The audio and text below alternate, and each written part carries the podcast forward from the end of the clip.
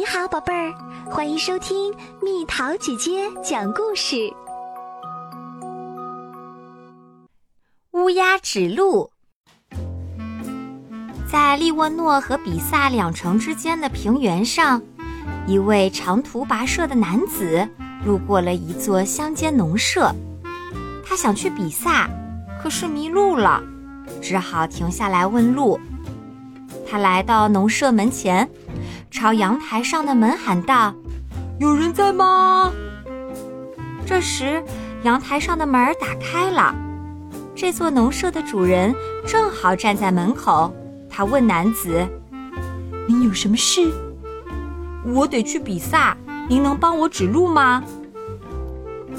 这里必须提醒一下大家，几乎所有利沃诺的农场主都很讨厌比萨人。或是去比萨的人，当然，眼前的这个农舍主人也不例外。于是，这位主人用粗鲁的语气回答道：“我不知道去比萨的路。”话音刚落，他想了想，不能对外地人太没礼貌，于是赶紧补上一句：“这位先生，您可以转到房屋后面。”在那干草房旁有一块路牌，他应该会帮你指路的。我现在可没空浪费时间。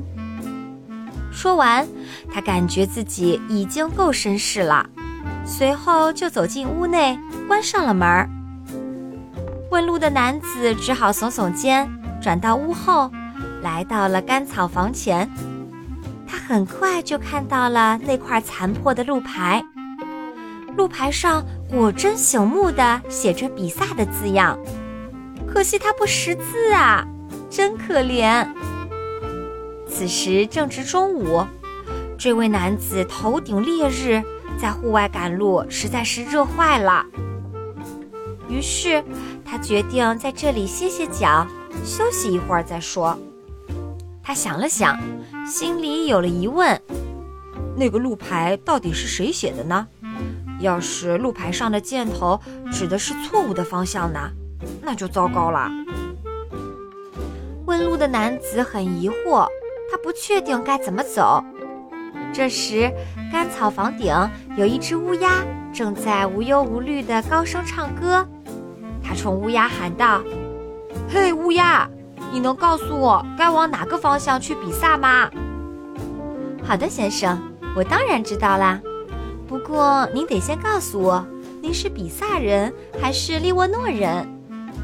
乌鸦回答说：“我是比萨人，去了趟萨丁岛，现在要赶回家。”乌鸦轻轻地扇了几下翅膀，飞了下来，落在了眼前这块路牌上，说：“这还不简单，就是朝箭头所指的方向走，您能在天黑前赶到比萨。”问路的男子向乌鸦道谢，正准备上路，却突然又停了下来。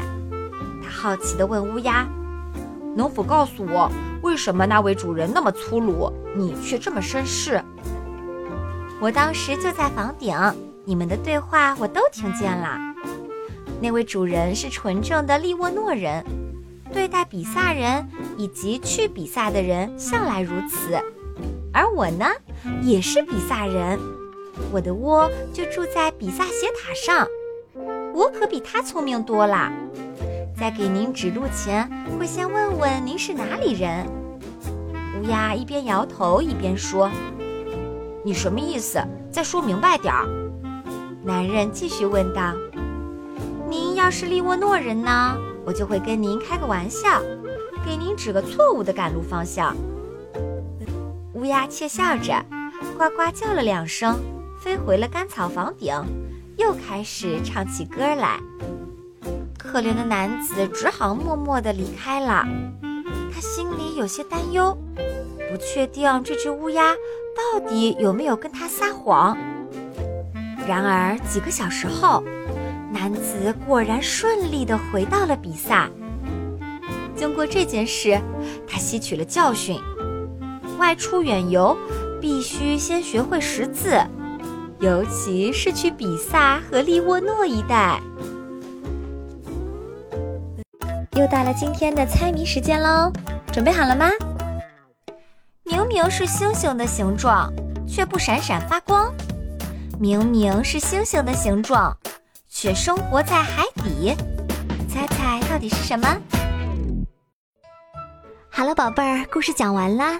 你可以在公众号搜索“蜜桃姐姐”，或者在微信里搜索“蜜桃五八五”，找到告诉我你想听的故事哦。